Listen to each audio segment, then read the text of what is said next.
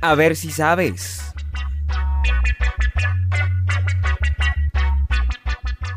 Muy bien amigos, bienvenidos. Mi nombre es Camilo Rodríguez Lucmi y en este programa compartiremos algunas curiosidades que tal vez desconocías. A ver si sabes.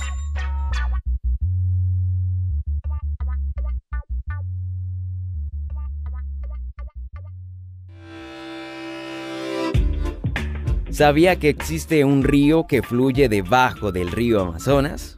Bajo el río Amazonas se encuentra el río Hansa, probablemente el río subterráneo más largo del mundo. Al igual que el río Amazonas, el río Hansa nace en la cordillera de los Andes en el Perú, con una extensión de unos 6.800 kilómetros. Este maravilloso fenómeno natural fue descubierto en el año del 2011 por un grupo de investigadores del Departamento de Geofísica del Observatorio Nacional de Brasil.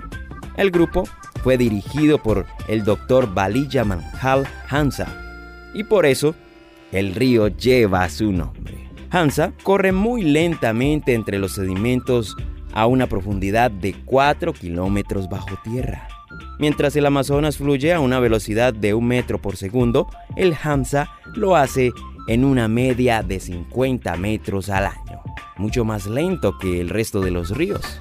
Tales características, amigos, hacen que los científicos debatan si realmente el fenómeno podría considerarse un río. El flujo de agua subterránea es vertical, pero cambia de dirección y se vuelve horizontal a mayores profundidades.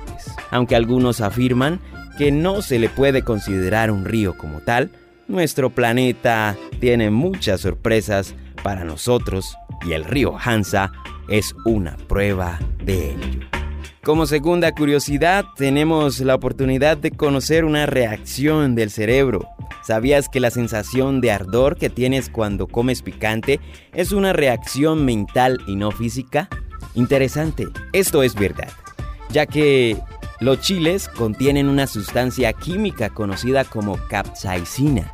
La capsaicina engaña a tu cerebro para que creas que tu boca está ardiendo o experimentando cantidades excesivas de calor. La capsaicina se une a los receptores de dolor en nuestros nervios llamados TRPV1.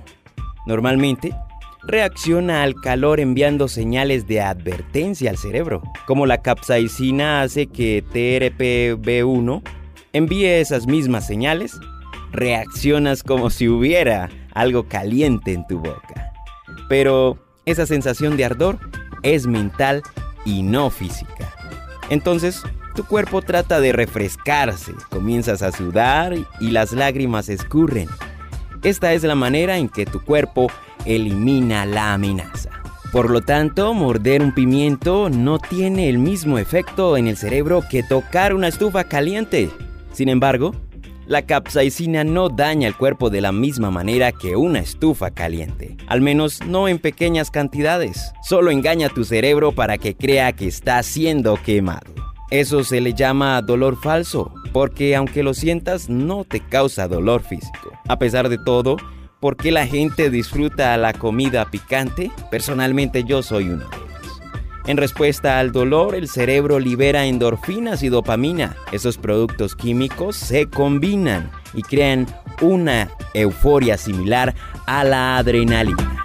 A ver si sabe, ¿sabías que el Yalki es un volcán activo que en vez de lanzar lava lanza lodo? Así es, en Baratang, una isla en Andamán, se encuentra el Yalki. Es un volcán que fascina a científicos y turistas ya que en vez de lanzar lava, lanza lodo. Se trata de un fenómeno único y natural que en pocos lugares del mundo se puede ver.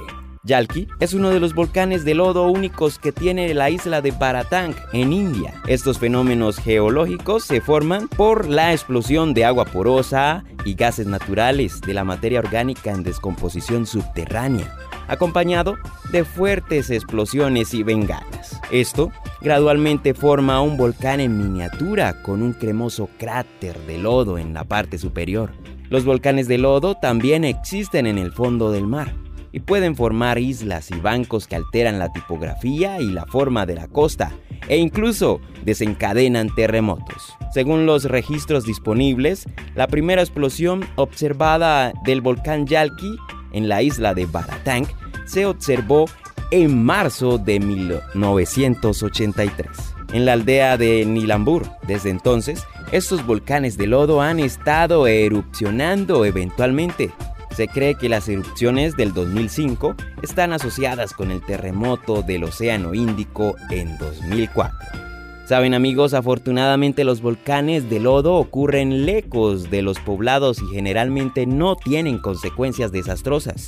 Sin embargo, se ha sabido de casos en los que han causado daños graves y pérdidas de vida. ¿Sabías que la isla habitada más pequeña del mundo se encuentra en Nueva York? Así es, se trata de Junes Run Enoch, la isla habitada más pequeña del mundo. Se encuentra frente a la bahía de Alexandria en el estado de Nueva York.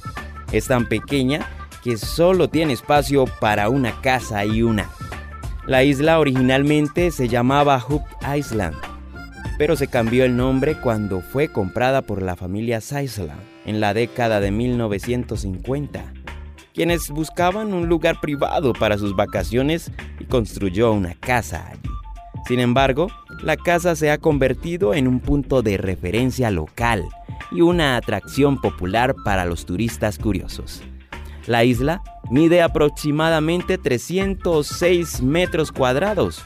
No es más grande que una cancha de tenis y dos veces más pequeña que Bishop's Rock, isla que ostentaba el récord Guinness como la isla habitada más pequeña del mundo. Cabe resaltar que Juice Running es una de las 1864 islas ubicadas en el río San Lorenzo, que separa a Nueva York de Ontario.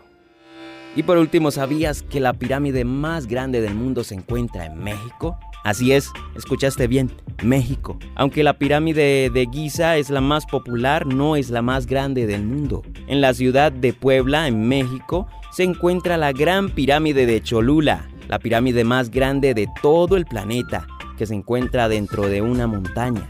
La estructura gigante es un templo azteca y no solo tiene el título de la pirámide más grande del mundo, sino también es el monumento más grande jamás construido en la Tierra. Nadie sabe quién la construyó y tampoco nadie sabe con exactitud cuándo se empezó a construir.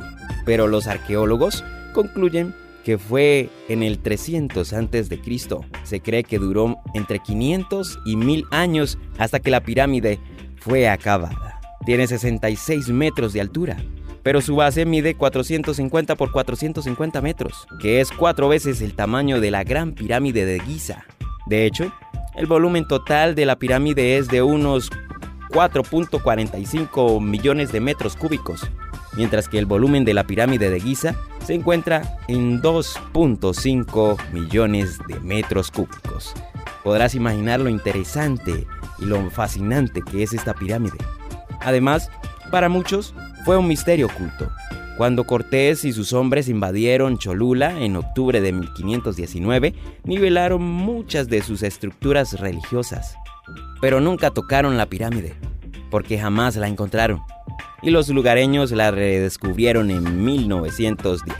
La apariencia de la Gran Pirámide es la de un cerro cuya cima se encuentra una iglesia católica Actualmente la pirámide más grande del mundo se ha convertido en un destino turístico y quizás con el tiempo los arqueólogos averigüen cómo y quién construyó la estructura.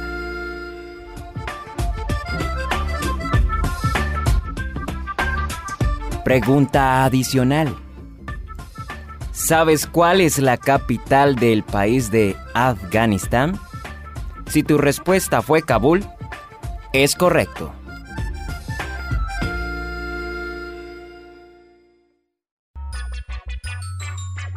Muy bien amigos, eso es todo por hoy. A ver si sabes. Para Esperanza Colombia Radio. Disfruta de nuestra programación en www.esperanzaradio.co.